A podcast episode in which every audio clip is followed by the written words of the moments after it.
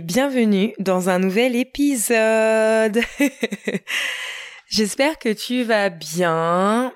Me revoilà seule au micro pour l'épisode du jour et on va se retrouver aujourd'hui pour un épisode que j'avais hâte d'enregistrer. En même temps, j'ai un peu tous hâte de les enregistrer et j'en ai encore tellement sous le coude. Donc le podcast n'est pas prêt de prendre fin.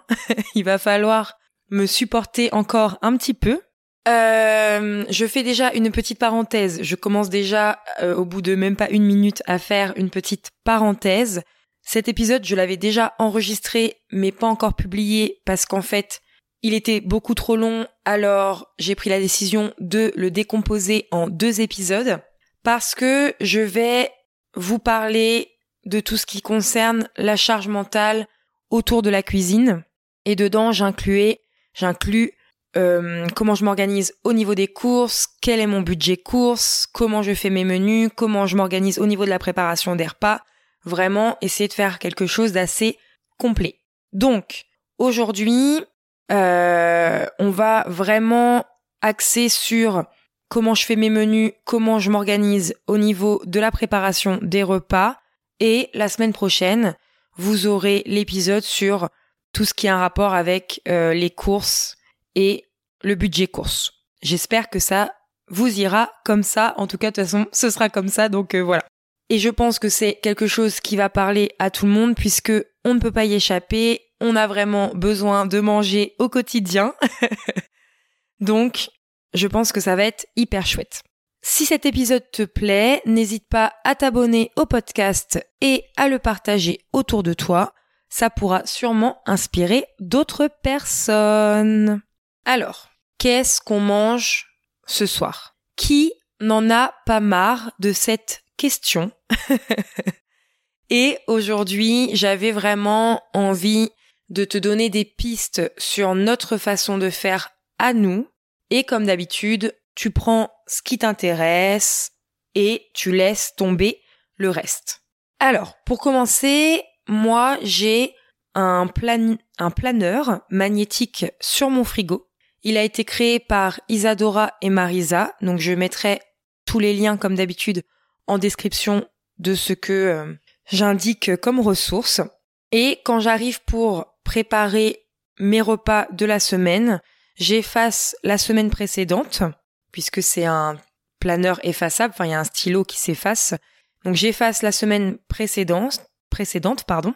Et parmi les recettes que l'on a aimées durant la semaine, si c'est vraiment des super euh, coups de cœur, je les écris dans notre carnet de recettes. Et c'est pareil, ce sont les jumelles Isadora et Marisa qui ont créé le carnet de recettes que je possède. Non, non, je ne suis pas fan. oui, oui, je suis absolument fan euh, de ces nanas pour plein de raisons. Et donc du coup, le planeur et le carnet de recettes vient de leur boutique. Et je trouve que ce carnet de recettes, c'est déjà un très bel euh, objet à posséder chez soi. C'est un magnifique souvenir à léguer plus tard à nos enfants. Et surtout, nous, il nous permet vraiment d'établir les recettes ultra, ultra fétiches de notre famille. Pourquoi je dis ultra, ultra fétiche Parce que je marque vraiment les recettes qu'on a adorées, mais euh, sans aucune hésitation. Si on a aimé mais sans plus, je vais pas aller noter euh, la recette dedans. Parce que mon but, c'est vraiment de me dire, bah voilà, quand j'ouvre ce carnet de recettes là, j'ai nos basiques, j'ai les recettes qu'on fait hyper régulièrement, nos coups de cœur et tout est dedans. Donc voilà. Donc une fois que mon planeur est prêt à l'emploi pour une nouvelle semaine, c'est-à-dire qu'il est effacé, que j'ai euh, rentré euh, les recettes qui n'étaient pas encore écrites dans mon carnet, je regarde s'il y a des jours où il y a des particularités dans la semaine à venir.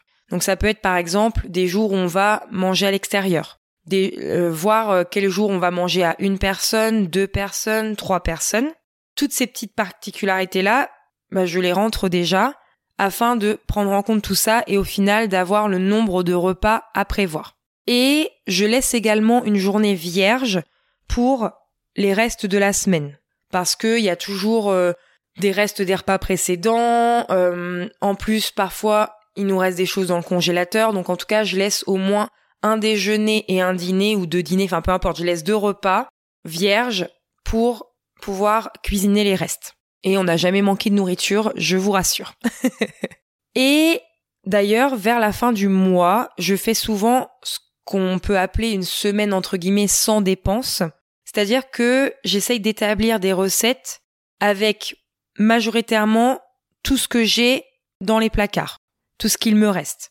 Même si déjà de base je fais vraiment beaucoup, beaucoup, beaucoup en fonction des placards, durant la semaine sans dépenses, je pousse un peu plus loin et je m'oblige, entre guillemets, parce que voilà, je vois pas ça comme une contrainte, mais euh, dans un souci d'élocution, j'utilise ce mot-là, mais en tout cas, je m'oblige vraiment à utiliser en majorité tout ce que j'ai dans les placards et du coup, généralement, la dernière semaine du mois, pour clôturer un petit peu le budget, mais ça on verra euh, la semaine prochaine. Mais en tout cas, je, hum, je n'ai pas beaucoup de, de courses à acheter. C'est vraiment euh, des, des, petits produits de base à rajouter euh, pour agrémenter toutes ces recettes que je fais à partir du congélateur, du placard d'épicerie, etc., etc.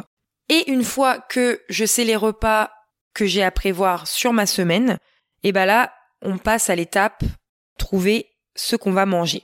Donc, je fonctionne de plusieurs manières différentes. Je fais un rapide tour du stock alimentaire, frigo, placard, congèle, potager, pour savoir si je peux baser des repas par rapport à ce que l'on a. Donc ça, c'est ce que je vous expliquais juste avant. Il m'arrive aussi de faire participer mon conjoint, mon fils à l'élaboration des repas, donc euh, les personnes du foyer. Je trouve que c'est important voilà déjà pour euh, un souci de répartition de la charge mentale que de trouver ce qu'on va manger, ça ne repose pas sur une seule personne tout le temps sans arrêt et tout. Donc, je questionne les membres de mon foyer pour savoir ce qui leur ferait plaisir, etc. Jules souvent a beaucoup d'idées que j'essaye de répartir pour euh, quand même garder un, équilibre dans les assiettes et pas toujours manger euh, que nuggets, que pâtes, voilà, même si Jules, on a de la chance, il mange énormément varié et ça, ça aide beaucoup. Donc, je fais participer la famille à l'élaboration des repas. Donc pareil, ça donne des idées supplémentaires à remplir. Je check évidemment dans notre carnet de recettes fétiches pour piocher des idées et ainsi compléter les repas que j'ai besoin sur mon planeur au fur et à mesure de ce que je trouve. Donc vraiment, je m'occupe pas de ma liste de courses. Vraiment, pour l'instant, je m'occupe à ce stade de remplir les cases pour trouver les repas. Et le point sur lequel j'insiste, que je trouve hyper important et qui facilite la vie mais à un point inimaginable, c'est que je ne me prends pas, je ne me prends plus la tête, parce qu'avant c'était le cas, mais en tout cas plus maintenant, à vouloir tester toujours 36 millions de nouvelles recettes.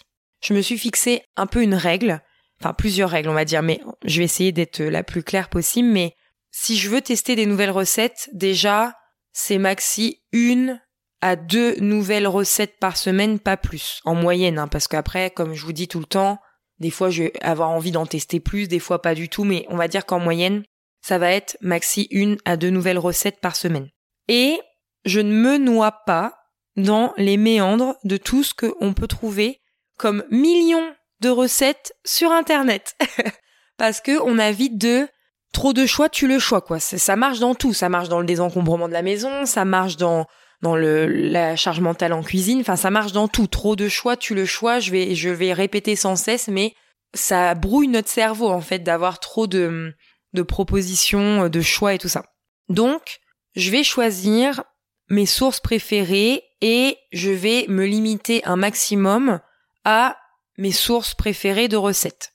Il faut savoir, pour la petite anecdote, qu'avant, euh, j'avais un tas, mais un tas euh, de livres de recettes. Quand je parle d'avant, c'est avant mon, mon désencombrement dans ma vie d'avant de consommatrice un peu plus euh, bah voilà dans la consommation. depuis que je suis devenue minimaliste, depuis que j'ai simplifié ma vie, je crois que j'ai il me reste zéro livre de recettes à part ceux que j'ai euh, piqués à ma grand-mère et d'ailleurs je me rends compte que je les feuillette pour l'instant pas tant que ça mais au jour d'aujourd'hui moi mes ressources fétiches elle se trouve sur Internet, donc j'en ai deux. J'ai Isadora et Marisa, donc les jumelles que je vous parlais tout à l'heure, qui ont fabriqué le planeur, le carnet de recettes et tout. Elles proposent énormément de recettes sur YouTube, sur leur compte Instagram, sur leur blog, etc. Et ça compose vraiment 90% des recettes qu'on peut faire chez nous. Elles viennent d'Isadora et Marisa. C'est des recettes simples, c'est des recettes souvent petit budget, euh, c'est des recettes de saison, c'est des recettes gourmandes. On se prend pas la tête. Enfin, vraiment, je recommande, si tu connais pas encore ces jumelles, de les suivre et de voir un petit peu dans leurs recettes euh, ce qu'elles proposent. Franchement, je suis sûre que tu trouveras euh, des pépites. Ça, c'est clair. et la deuxième ressource que j'ai découverte il y a un peu moins longtemps parce que les jumelles, je les suis depuis X années maintenant, c'est Amandine Cooking. Pareil, il y a plein de recettes qu'on adore, c'est simple à faire. Si tu as un cookéo en plus, enfin nous on n'en a pas, mais si tu as un cookéo, elle propose plein de recettes au cookéo et ce qui est bien c'est qu'elle propose aussi version euh, sans cookéo, mais en tout cas ce sont vraiment les deux ressources que j'utilise la plupart du temps. Après voilà, il m'arrive de faire euh, tiens j'ai vu une recette sur Pinterest, un truc et tout, mais franchement ça reste hyper ponctuel. Et aussi je lâche l'affaire de toujours vouloir faire quelque chose de nouveau ou d'hyper sophistiqué en repas. Je suis vraiment revenue maintenant depuis euh, plusieurs mois, plusieurs années à la cuisine simple et savoureuse avec peu d'ingrédients, avec peu de prise de tête. et c'est ça aussi que je voulais dire. Euh, il y a certaines recettes qui nous arrivent de faire hyper ponctuellement parce que on a une envie et tout, mais tu vois, c'est le genre de recettes qui sont un peu plus compliquées. Euh, enfin, qui prennent peut-être plus de temps ou plus d'ustensiles après à faire la vaisselle ou peu importe, mais ce que j'estime moi comme compliqué.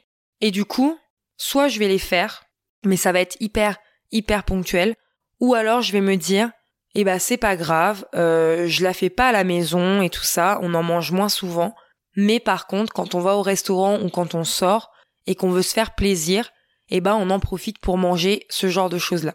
J'ai pas forcément comme ça euh, d'exemple qui me vient en tête de but en blanc, euh, mais par exemple, bah, on pourrait, euh, oui, j'ai un exemple qui me vient là.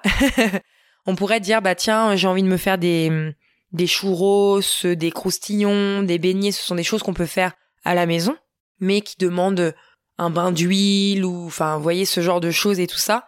Et bah non, bah en fait, on préfère garder ça pour dire, bah on va à la fête foraine, on se fait plaisir et tout. Et puis on en revient aussi à se dire, bah on en mange moins souvent, mais quand on en mange, et bah on savoure, ça nous fait plaisir. Vous savez, c'est un peu comme euh, la saisonnalité dans ce qu'on mange. Euh, le fait de respecter les saisons, de dire par exemple, bah voilà, les courgettes, les tomates, je vais les manger en été et plus en hiver. Euh, mais en hiver, j'aurai tout ce qui est potillon, citrouille, etc. Enfin voilà.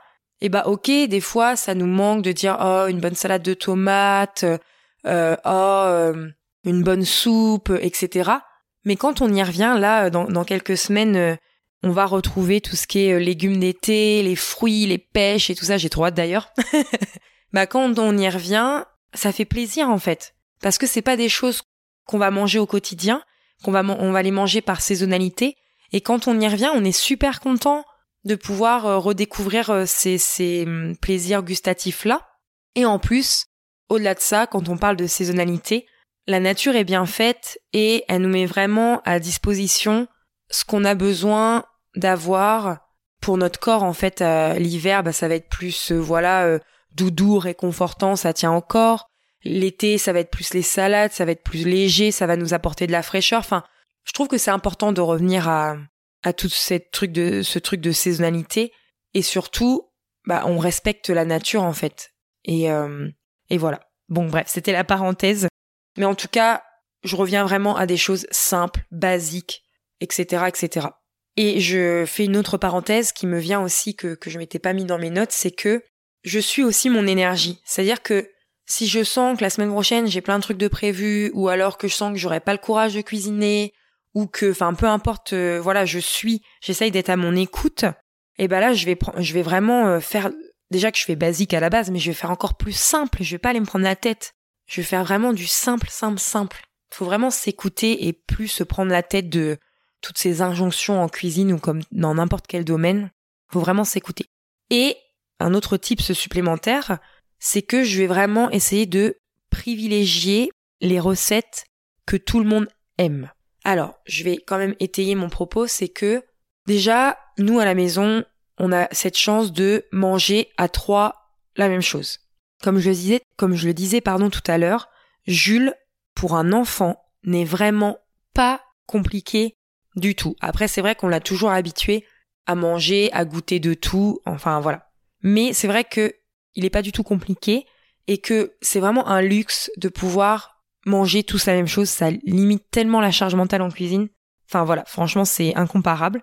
Donc je vais privilégier les recettes que tout le monde aime et quand vraiment je sais que c'est une recette qui va pas trop trop aimer, je la prévois pour un repas où on est que tous les deux avec mon chéri. Comme ça, nous on peut se faire plaisir avec cette recette là.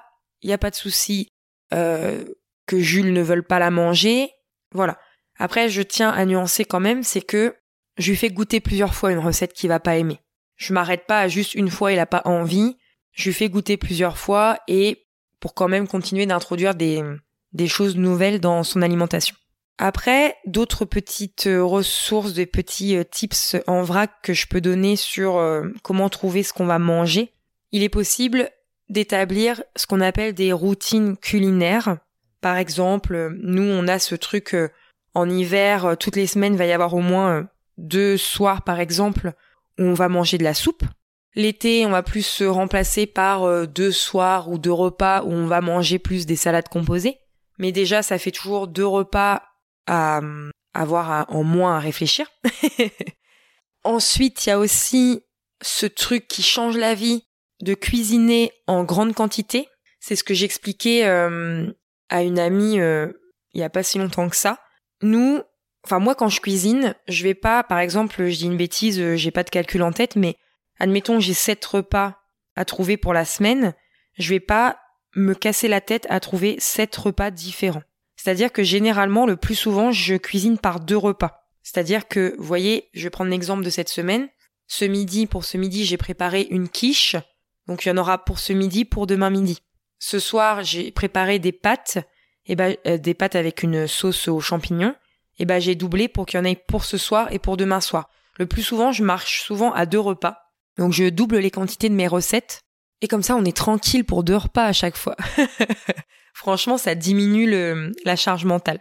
Et ce que j'appelle plat unique, c'est un plat où il y aura pas de reste. Par exemple, hier midi, on a fait nuggets frites. Bah, il y a pas de reste. Et bah, ce genre de plat, je vais vraiment les faire plus ponctuellement. Par exemple, il me reste juste un trou à boucher. Bah là, je vais mettre un plat unique. Mais c'est vrai que cuisiner en grande quantité, ça permet vraiment d'avoir moins de repas euh, parce que je dis une bêtise, mais admettons, il y a 7 jours la semaine, fois 2, ça fait 14 repas la semaine, plus les goûters, les petits déj, etc. Mais en tout cas, on va dire 14 repas principaux sur la semaine. Imaginez la charge mentale que de devoir réfléchir à 14 repas différents. Non, c'est pas possible. Pas possible. en tout cas, nous, c'est pas le choix qu'on fait et on se simplifie vraiment la vie. Et un dernier petit tips quant au choix de qu'est-ce qu'on va manger. J'essaye de choisir des légumes ou des, ou autres ingrédients mais surtout là je parle plus précisément des légumes, j'essaye vraiment de choisir des légumes utiles à différentes préparations. Pour illustrer un peu mon propos, admettons que euh, je je j'ai une courge butternut. Je vais faire une butternut farcie ou euh, une butternut empoilée. Et bah ce qui va me rester parce que nous on a vraiment des très grosses butternuts du potager donc elles sont plus grosses que celles du commerce. donc je sais qu'avec une butternut, je vais pouvoir faire une préparation et le reste en soupe. Enfin voilà, j'essaye vraiment de, de choisir euh, des légumes utiles à différentes préparations. Donc là, on était vraiment sur plein d'idées de comment trouver ce qu'on va manger. Et je remplis mon planeur au fur et à mesure avec les idées que je trouve, comme ça je sais où j'en suis. Ah bah là, il me reste plus qu'un repas à trouver, etc., etc. Une fois que mon planeur est complet pour la semaine, je fais ma liste de cours en checkant mon stock ma liste de courses, pas de cours, n'importe quoi. et du coup, j'enchaîne avec le drive et la commande producteur si nécessaire. D'ailleurs, si je prends un panier de fruits et légumes au producteur, je vais aussi élaborer une partie de mes menus en fonction de lui. Et ça me permet de manger des fruits et des légumes, de varier, etc. Et là, toute la préparation euh, dont je viens de vous parler pour savoir ce qu'on va manger, je la fais maintenant chaque mercredi du coup pour récupérer le vendredi en fin de journée. Pourquoi ce choix? C'est vraiment un choix pratique pour nous, donc faites en fonction de vous. Mais nous, c'est vraiment parce que si je récupère un panier de producteurs, c'est le vendredi. Donc du coup, je mets aussi le drive le vendredi. Enfin, je m'organise pour que ça soit le même soir et on n'en parle plus jusqu'à la semaine d'après. Ne vous inquiétez pas, il y aura aussi un focus sur les courses dans le prochain épisode. Comme ça, vous aurez tous les éléments. Une fois que les courses sont arrivées à la maison, on range tout et on prépare aussitôt ce qui peut l'être pour la semaine. Comme par exemple nettoyer et découper les légumes. Et on va généralement cuisiner les 2-3 premiers jours de repas pour ce qui peut être cuisiné à l'avance. Franchement, cuisiner en avance, c'est hyper pratique et ça permet que si j'ai la flemme au moment même où je dois me mettre à table, eh bah, c'est déjà cuisiné, j'ai pas à me dire oh la flemme, on commande, on mange n'importe comment, on tape dans tout et n'importe quoi au risque de taper dans ce que j'avais prévu pour une autre recette, etc. Donc ça, ça limite déjà euh, toute cette partie-là. Ça permet aussi de le faire à un moment donné où on a le temps dans la journée et pas forcément juste avant de manger. Et franchement, au final, nous, c'est très rare qu'on a besoin de cuisiner juste avant de manger, sauf pour ce qu'on va cuire minutes. Qu'on peut pas, en fait, cuire à l'avance, sinon ce serait pas très bon et tout ça. Et du coup, je trouve que c'est hyper agréable pour nous de n'avoir juste qu'à réchauffer quand c'est l'heure de se mettre à table. Ça m'arrive aussi, par exemple, ce soir, euh, mon repas est prêt, bah, je vais anticiper, je vais me dire, tiens, qu'est-ce qu'il faut que je prépare au prochain repas, mais j'ai plus à me dire, genre, ah, faut que je le prépare parce qu'on va le manger juste après. Non. Je le prépare à 5 heures, je le prépare à 20 heures, enfin, peu importe au moment que je le prépare, c'est pas pour le jour même. Et ça, ça change la vie. Et cuisiner en avance, c'est aussi bien pratique vu que chez nous on fait beaucoup de faits maison et que si on cuisine pas, eh ben on a pratiquement que des produits bruts, alors quand on a faim c'est un peu plus compliqué. Par exemple, euh, si j'ai pas de goûter fait à l'avance, on ouvre les placards, on n'a pas forcément euh, des biscuits tout prêts à manger, etc. Donc cuisiner en avance, c'est vraiment euh, ça change la vie. Et après, donc ça c'est la première étape une fois que les courses sont revenues à la maison. Et généralement, je vais cuisiner à nouveau le mercredi. Le mercredi, c'est ma journée off avec euh, mon fils. Et ça permet aussi de cuisiner à quatre mains avec lui pour le reste de la semaine avant le prochain drive. Et ça, c'est chouette parce que je sais que le mercredi, c'est un moment off dans ma semaine. Je sais que Jules, il aime beaucoup cuisiner avec moi. Donc, on fait le reste des recettes et on partage un super, euh, un super moment hyper sympa euh, tous les deux. J'ai aussi appris à déléguer à mon chéri et ça, ça diminue ma charge mentale énormément. J'étais euh, le genre de, personne qui voulait tout le temps tout faire soi-même, euh, voilà, la perfection, nanana. Mais depuis que j'apprends à déléguer sur plein de choses de la vie, je me sens soulagée. Et ça aussi, ça change beaucoup. Et puis, comme je le disais, parfois, comme tout le monde, on cuisine pas à l'avance, mais au fur et à mesure parce que on n'est pas à 100% tout le temps organisé et il y a la vraie vie aussi. Et ça, j'insiste tout le temps, mais la vraie vie, c'est vraiment important. Donc des fois, eh bah, on a euh, notre recette à faire avant de manger, enfin c'est panique à bord et tout, bah tant pis, c'est comme ça, euh, on fera mieux la prochaine fois et il n'y a pas de souci. Et petit, euh, petite précision aussi, je suis pas figée en termes de repas, c'est-à-dire que ok sur mon planeur je rentre telle recette lundi, mardi, etc. parce que voilà mon planeur est fait comme ça, mais c'est vraiment une base. Et après, s'il y a besoin, je change en fait. Des fois, bah, euh, c'était pas prévu, mais on est quand même parti manger en extérieur. Euh, des fois, euh, bah, je vais pas faire ce repas tel jour, je vais le faire trois jours après parce qu'il nous restait des restes. Enfin, on garde vraiment une souplesse dans la planification. C'est vraiment hyper important. Donc, je pense que j'ai donné pas mal de tips, en tout cas les tips que nous, nous on utilise. J'espère vraiment que tu trouveras plein de nouvelles choses qui peuvent euh, t'aider dans ta réflexion, dans ton organisation autour des repas. Mais le plus important, c'est vraiment de trouver une organisation qui te ressemble et surtout qui va te simplifier la vie. Pense vraiment simplicité, simplicité, simplicité. Je te remercie d'avoir pris le temps d'écouter cet épisode jusqu'au bout.